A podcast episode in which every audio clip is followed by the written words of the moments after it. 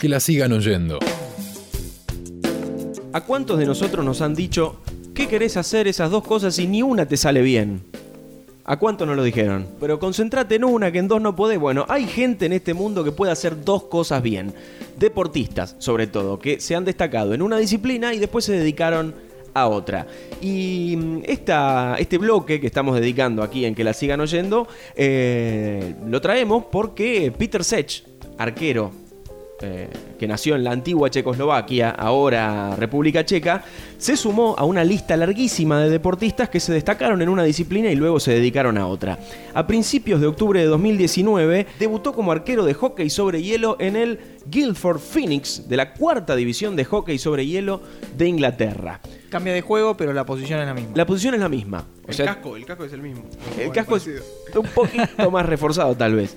Peter Sech fue arquero de fútbol durante muchísimos años. ¿eh? Bueno, defendió el arco del Sparta Praga, del Chelsea, el último equipo fue el Arsenal. Incluso en este momento se está desempeñando como director deportivo del Chelsea.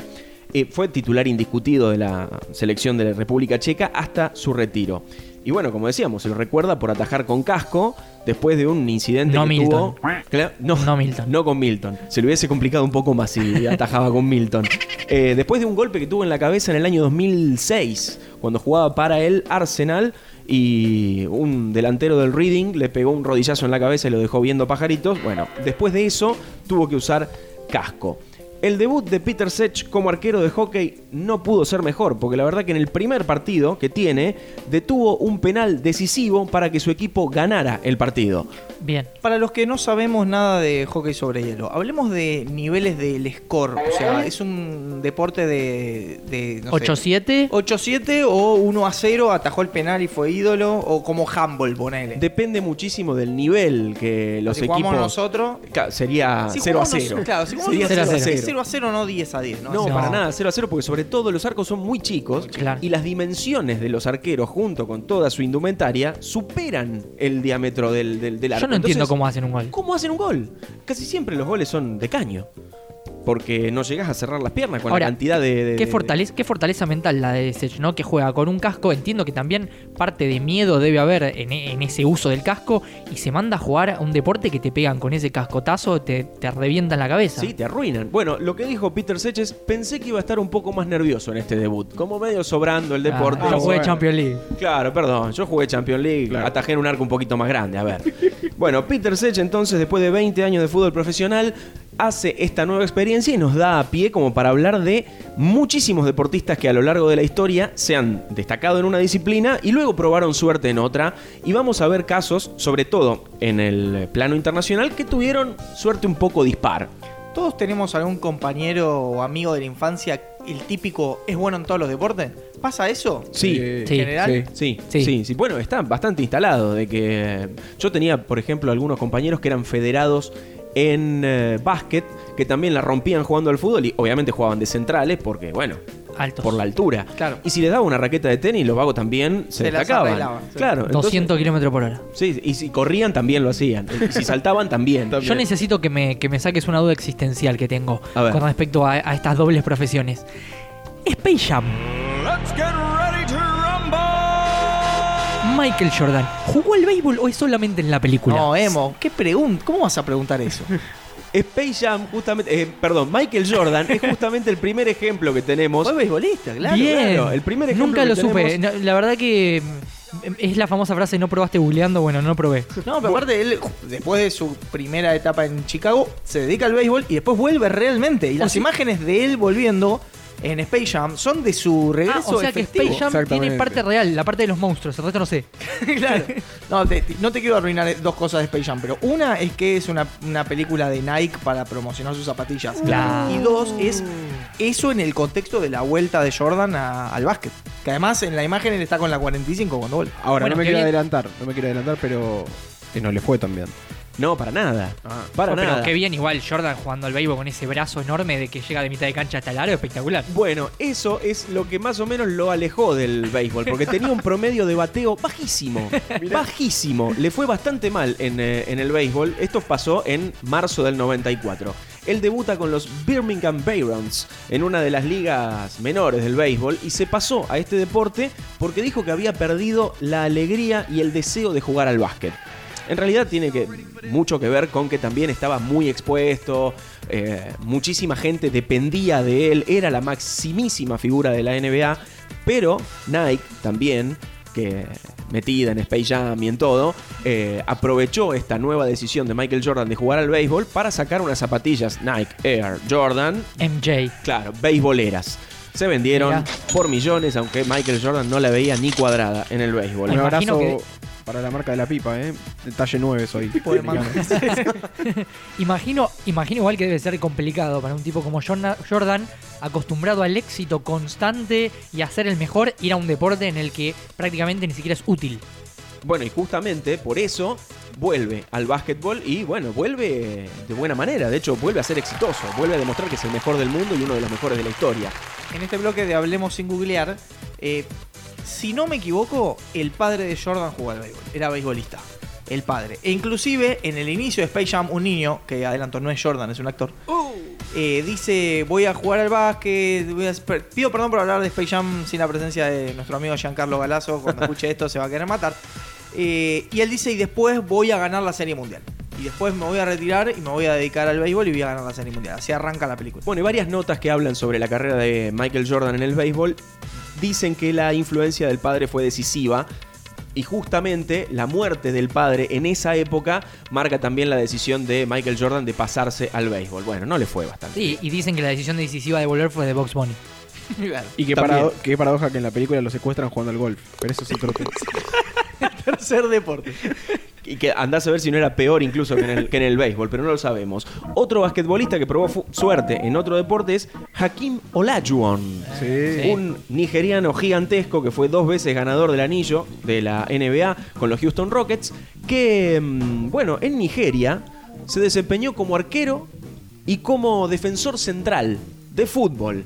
Eh, él dijo en eh, 1998, cuando visitó nuestro país, fui un aceptable arquero y un mediocre zaguero durante mi juventud, Mi mientras viví en Nigeria. Pero jugaba de las dos cosas, o sea, era arquero y central. Y bueno, se ve que gente no sobraba en, en- en Nigeria, entonces bueno. Y eso que son bastantes. Eh, Pero bueno, por ahí no, no le quisieron, no sé, aprovechar la, la, Sí, la altura, magnitud, la gigantez que Debe tenía tener este una mano que le entran tres pelotas de fútbol. Desde ya. Por eso dijo aceptable arquero y mediocre zaguero. He seguido el Mundial desde Houston, año 1998, y lo haré ahora en la Argentina. Los equipos que más me gustan, Nigeria y Argentina. ¿Dónde hizo esta declaración? En Argentina, obviamente, tribuneándola toda. Hakim Olajuwon, que bueno, jugó al básquet y al, eh, y al fútbol. Y además estamos hablando de un basquetbolista que representó a Estados Unidos, más allá de ser nigeriano, y que está entre los más grandes de la historia. Claro. Sí. No es un cualquiera. Sí, dos veces nombrado MVP de la final. Mira. Dwayne Johnson, ¿lo conocen? ¿La Roca? Sí, señor. Ah. The Rock. Ahora es uno de los actores de Hollywood mejor pagados y hasta hace apenas unos años era una de las grandes estrellas de la lucha libre. Mira. De ese deporte, bueno, digitado, obviamente. Ima- imaginé que era de fútbol americano, pero me parece que debe ser una película de él. Sí, eso. hay película del de fútbol. Ah, americano. por eso. Bueno, hay películas de él porque él también jugó al fútbol americano. Ah, el hermano, Por ¿cuánto eso, vas a hacer? sí, antes de ir a la lucha libre, llegó a jugar en los Miami Hurricanes del fútbol americano. Entonces, eh, esas fueron las dos disciplinas en las que se destacó Dwayne Johnson, que está todo el tiempo sacándose un botón de, de las mangas en las fotos que se encuentran en Google. Mira. El Sí. googleó. ¿Se acuerdan de un ucraniano que jugaba de 9? Sí, a full. Andriy Shevchenko. Sí, ese Vamos. hombre, uno de los mejores delanteros de los últimos años. Gran jugador de Winnie Eleven. Sí, gran delantero para usar el Eh. Win Eleven. Es verdad, es verdad. Que, bueno, gana el balón de oro en qué año? Con el Milan. ¿2004? Sí, sí señor, cómo viene el emo. Estuvo tentado en los inicios de su carrera por dedicarse a otro deporte que nada que ver con el fútbol, aunque, bueno, jugaba de nueve, se tenía que boxear un poco con los centrales. Bueno, practicó boxeo e incluso llegó a tener peleas en la Liga Junior de boxeo de Ucrania, pero como era petizo, como era liviano, retacón, claro. Claro, lo le llenaban la cara de dedos. Entonces dijo, bueno, me dedico al fútbol por ahí, agarro un poquito más de plata y fue lo que hizo. Tuvo intenciones de, eh, de también participar de la vida política de Ucrania. E incluso en este momento es el entrenador de la selección. Y por ahí lo usa de plataforma política, quién sabe. Algo similar a Samuel Eto'o, ¿no? Que también quiere, quiere hacer carrera política en Camerún. O George Weah con su- ah, claro, claro, claro. Bueno, salvando las distancias. ¿no? Bueno, y hablando de distancias, hombre que fue muy bueno en 100 metros y en 200 metros, que se retiró hace muy poco. El turco Usain. Bolt. El turco Usain Bolt, el hombre más rápido del mundo en los 100 y en los 200 metros. 9 segundos 58 centésimos. Hablemos sin googlear, seguimos en esta sección. Yo le creo, eh, lo dejo muy seguro. En el erudito, una de las preguntas. Sigamos. Bien, empezó a competir en 2002, ganó prácticamente todas las medallas doradas en los campeonatos del mundo y en los Juegos Olímpicos en los que participó y que paradójicamente en su última carrera el tipo se lesiona y no termina de despedirse del atletismo de la forma que realmente se lo merecía, porque fue uno de los atletas más deslumbrantes que ha tenido el, el velocismo de los 100 y los 200 metros. Cuando llegó a la Argentina dijo... Hincho por Argentina en el fútbol. Todo el mundo viene acá y tribunea. Y no solamente eso, sino que persiguió un bondi. ¿Se acuerdan esa? Después de un riguroso calentamiento, el jamaiquino se mostró listo para la competencia. Del interno 71 de la línea 59 y cuando estaba todo listo, largaron. La carrera duró unos pocos segundos y en el trayecto Bolt se dio hasta el lujo de bajar la velocidad para ver si el metrobús lo alcanzaba. Pero finalmente, tal como se esperaba, terminó ganando Bolt. Al llegar a la meta, el jamaiquino posó para las cámaras frente al 59 y felicitó al otro competidor de la tarde, el colectivero. Qué Hicieron, lindo organizaron una carrera de Usain Bolt contra un colectivo. El colectivo iba a 20 kilómetros por hora en primera y, y Era el colectivo, de máxima, el colectivo de máxima velocidad. que- Qué hermoso choreo de Bolt. Me había Hubo olvidado. corriendo el Metrobús. 2.457.000 personas viendo a Bolt trotando al lado de un bondi. En la 9 de julio, ¿no? En la 9 de Sí, julio. mamita. Hermoso. Bueno, el muchacho dijo entonces, volviendo, y claro, con razón, hincho por Argentina. Me ponen toda la guita para correr un bondi. Soy gran fan del fútbol argentino e hinché por Argentina en el Mundial. Esto lo van a decir todos, obviamente. En 2018 dejó las pistas y se dio el gran gusto de jugar al fútbol. Así es. Eh, firmó con eh, los Central Coast Mariners de Australia. Un montonazo de plata en publicidad, se vendieron camisetas en todo el mundo. ¿Cuántos partidos jugó? Cuatro. Tres. ¿Cuántos goles hizo? Dos. Cero. Bien. Dos, Sí, dos, lo goles recuerdo. hizo. ¿Qué Recuerdo los goles. Usain Bolt hizo dos goles en tres partidos en el Central Coast Mariners, así que tiene un Se promedio de retiró con el proyecto más alto de la historia. Muy bien. Usain Bolt es uno de los tipos más habitué de los partidos homenaje, despedida y esos tipos. Siempre estaba. Sí, el tipo siempre estaba, es Él verdad. y Carlos Vives. No sé por qué. Excelente. Él y Carlos La Vives comparación, la comparación. Estaban siempre en todos los partidos homenaje que se organizaban. Recuerdo a De Carlos Ronald- Vives tirando una bicicleta. Está bien. Está bien. Está bien. Y no lo está bien. Bueno, y este promedio lo, bueno, lo tiró por la borda eh, Usain Bolt cuando fichó por un equipo noruego de un nombre que obviamente no lo voy a reproducir porque lo googleé y es impronunciable, en el cual ¿cuántos partidos jugó? Tres. Uno. Ah, Y no hizo un gol. no hizo gol. Pero por lo menos llegó a un número más o menos redondo. Cuatro partidos jugados, dos goles. Esa es la carrera futbolística de Usain Bolt. Un jamaiquino en Noruega. Un- Esa es la Jamaica nueva bajo película. cero. Un argentino en Nueva York, un La- jamaiquino en Noruega. La reedición de. Jamaica bajo asumimos, cero. asumimos que su posición era extremo, ¿no? Que jugaban metido atrás y le tiraban un bochazo a Bolt. Jugada de 5, tapón. Claro, digo, asumo que lo hacían correr, digo. No Sí, sí, delantero. nada. Delantero, delantero. Bueno, y otro delantero que en este momento está en, en vigencia y que la está rompiendo toda porque realmente juega contra conos, es Zlatan Ibrahimovic. Oh, Comenzó su carrera como artista marcial. Porque eh, influenciado por su padre, que era muy, muy eh, fanático de los deportes de combate, primero empezó con el boxeo, pero después, dándose cuenta de que las patas las tenía más largas que los brazos, se dedicó al taekwondo. Y podría haber tenido una promisoria carrera profesional en este deporte, pero eh, se dedicó al fútbol y no le fue para nada mal. Y de hecho, si lo siguen en redes sociales, el tipo se la pasa tirando patada para arriba. Ahora entendemos cómo hace para levantar la gamba a un metro catorce. Sí, pero aparte hay un montón de recursos de las artes marciales que despliegan su juego, inclusive en definiciones, goles, sí, giros. sí, sí, sí. Muy parecido. Sí. Es el tipo No, que está pegando una patada. y además, y además, seguramente eh, toda la gran elongación que adquirió eh, y la masa muscular le deben de contra servir para el fútbol. Digo, porque levantar la pierna hasta ahí, además de que él ya de por sí tiene un físico privilegiado para Sí. jugar al fútbol, porque eh, es ágil y encima es enorme y tiene patas largas, digo, me parece que, que es bastante, lo aprovechó bastante. Sí, sí, sí, pero no es el mejor del mundo ni a patadas, ¿eh? Aunque él lo diga y lo siga diciendo, pero bueno, está bien. La, la estatua de Zlatan está Lo queremos en Suecia. Zlatan. Sí, a lo patadas queremos. Zlatanistas a fondo. Bueno, ya dimos una vuelta por el mundo. Ahora es momento de ir a los casos nacionales que tal vez no sean, no tengan tanta prensa. A Sin ver. brillo, ¿no? Sin tanto brillo. Ah, Pero si te los nombro, los vas a conocer.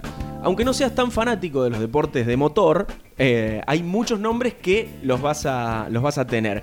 Mucho deportista famoso buscando prolongar, digamos, su, su actividad en el deporte a través de los fierros que dicen que no son deportes porque, bueno, uno va sentado manejando, pero hay que estar una hora dándole Sí. al volante y, y- y- y, bueno, con la concentración puesta y no matarse en la primera curva. David Nalbandian, ¿lo tienen? Sí, señor. El Gordon Albandian, un tipo que brillaba en el tenis, sobre todo en la Copa Davis. Un tipo que podría haber llegado, no sé qué, qué opinan ustedes, pero podría haber llegado muchísimo más lejos de lo que llegó si no fuese porque al tenis le daba un estatus como de, bueno, mi laburo. Sí, Si no fuera fiestero, dice usted. Eso, usted se tiene que arrepentir me, de lo me que parece dijo. que era una cuestión más voluntaria. ¿eh? Él nunca quiso nu- nunca quiso dedicarse ¿Llegó a ser en tres un- del mundo? Tres del ¿Tres o mundo. cuatro? Tres. Tres. Tres del mundo. Creo que después de ganar el Masters a Federer. Gana el Master, Eh, pierde una final de Wimbledon. En las declaraciones que escuché de él, en realidad tenía que ver con una cuestión de que él sabía que con el talento que tenía y con entrenar cierta cantidad de horas y dedicarle cierto porcentaje de su vida, podía estar entre los mejores y competir con cualquiera, y eso le alcanzaba y no necesitaba más que eso. Digo, Porque ¿Cuál era una decisión consciente? Claro, pero podría haber, eh, digamos, aprovechado el momento, visto ahora en perspectiva de que Federer y Nadal y ahora Djokovic son como los inalcanzables del ranking ATP, pero podría haber, no sé, aprovechado la oportunidad y podría haber llegado al número uno, incluso ser Sí, número uno por un Pero para un ser número largo. uno, lo primero que tenés que hacer es querer ser número uno. Y Claro. ahí no, digamos, no hubo voluntad para, para hacerlo. Y me parece absolutamente respetable, digo. Su manera de vivir el alto rendimiento fue esa. y, y no necesariamente eh, el, digamos, uno tiene que tender hacia algo que quizás está impuesto, porque no necesariamente Claro. uno tiene por qué tener como sueño llegar a ser número uno. Incluso él muchas veces manifestó que su verdadera pasión era el automovilismo. Sí. Es verdad, es verdad. Y bueno, eh, ese trabajo que fue el, tenis, que le dio los recursos necesarios como para poder después volcarlos en un deporte costosísimo como es el automovilismo, le da la posibilidad de dedicarse a eso que él en muchas notas también le bajó un poquito el precio diciéndole es un hobby, pero lleva cincuenta y pico de carreras corridas en el rally argentino, que no es para nada barato, y está corriendo en un equipo que es de primera línea. Y en agosto de este año logró su primera victoria después de como cincuenta y pico de rally, algo que se lo, se lo venía mereciendo. Es más, de hecho, si buscan eh, David Nalbandian Rally, lo primero que salen son dos palazos que se pega que son tremendos. y después vino la victoria. O sea, a los golpes llegó a ganar David Nalbandian. Facundo Arduzo, otro hombre, otro deportista, reconocidísimo en el mundo motor, pero que muy pocos saben que eh, es fanático del fútbol, que es recontra remil hincha de River y que estuvo a nada de dedicarse profesionalmente al fútbol. Él eh, nació en Las Parejas, hoy por hoy es el campeón del Super TC 2000 y es referente en el turismo carretera con el Renault Sport Torino Team. Y siempre pelea campeonato, todos los años pelea campeonato porque es realmente piloto top. Pero cuando él nace en Las Parejas, empieza a jugar al fútbol. Y. mm, Pueblo de Valdano. Pueblo de Valdano, exactamente. Él empieza a jugar en Sportivo Las Parejas, hace 8 años de inferiores, y va un agente de River a ver una práctica y lo fichan. Él viene a Buenos Aires y em, fue seleccionado. ¿eh? Y en el momento en el que tenía que hacer la prueba definitiva para quedar en River, que él tiene toda la, la- la sensación de que hubiese quedado, decide no ir, irse a las parejas y empezar a competir en karting. Mal no le fue porque es, como dijimos recién, uno de los pilotos top de la Argentina en el automovilismo. Este es un caso que lo quiero, el siguiente, que lo quiero poner a consideración de ustedes porque no sé si están dos disciplinas deportivas. Está bien, somos tres. Empate no va a haber. Salvo que sea la AFA. Pero yo estoy considerando que sí porque lo estoy trayendo a la mesa. Está Sebastián el poder de voto, digamos. No, porque él lo está poniendo para nosotros. Ah, bien. Está bien, está bien. Entonces yo no voy a opinar. Sebastián Porto, que es una referencia en cuanto si nosotros pensamos en motociclismo, porque llegó a competir al más alto nivel en el mundo, fue subcampeón mundial en motos de 250 centímetros cúbicos y en el 2010 debutó en el TC Pista. Cambió las dos ruedas por las cuatro. Es, ¿Son Eh. dos disciplinas distintas? Sí. Sí, polémico. sí. Porque polémico. son dos maneras de conducir distintas. En una uno está un poco más arriesgado, en la otra tiene una jaula que lo protege. Bot sí. Yo bot sí. Una Eh, comparación. es, está bien que la hayas puesto a debate igual. Pulgar arriba Una también, ¿eh? comparación similar a debatir sería entre, entre tenis y pádel, ponele. No, porque son dos deportes distintos. Mm, Y pero no es distinto el motociclismo y el automovilismo, no son dos deportes distintos. Pero en uno tenés muchísimas más posibilidades de matarte que en otro.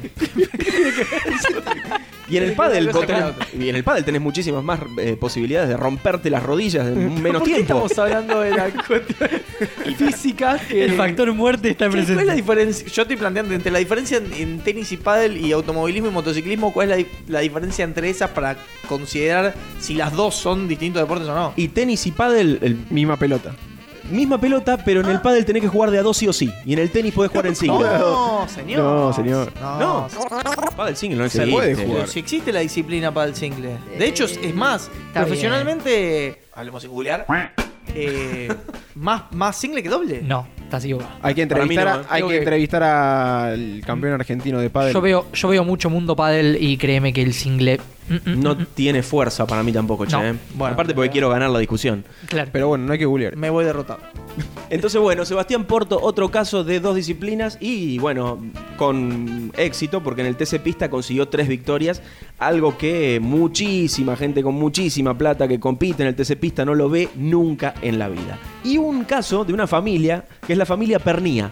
Vicente Pernía, el viejo Tano Pernía, un durísimo, durísimo defensor que debutó en Estudiantes en 1969, brilló en Boca, en donde ganó tres campeonatos nacionales, dos Copas Libertadores, una Copa Intercontinental y se retiró en Vélez. Mientras era futbolista, algo que ahora no sé si lo podríamos ver, mientras era futbolista, el tipo empezó a despuntar el vicio de los autos. El 27 de agosto del 78, mientras jugaba en Boca, obviamente con la Copa Intercontinental recién ganada, o sea, podía hacer lo que se le cantara las ganas de hacer. Él debuta en el semipermanente de Olavarría con un Fiat 128 de clase B del Turismo Nacional. Un Super Europa.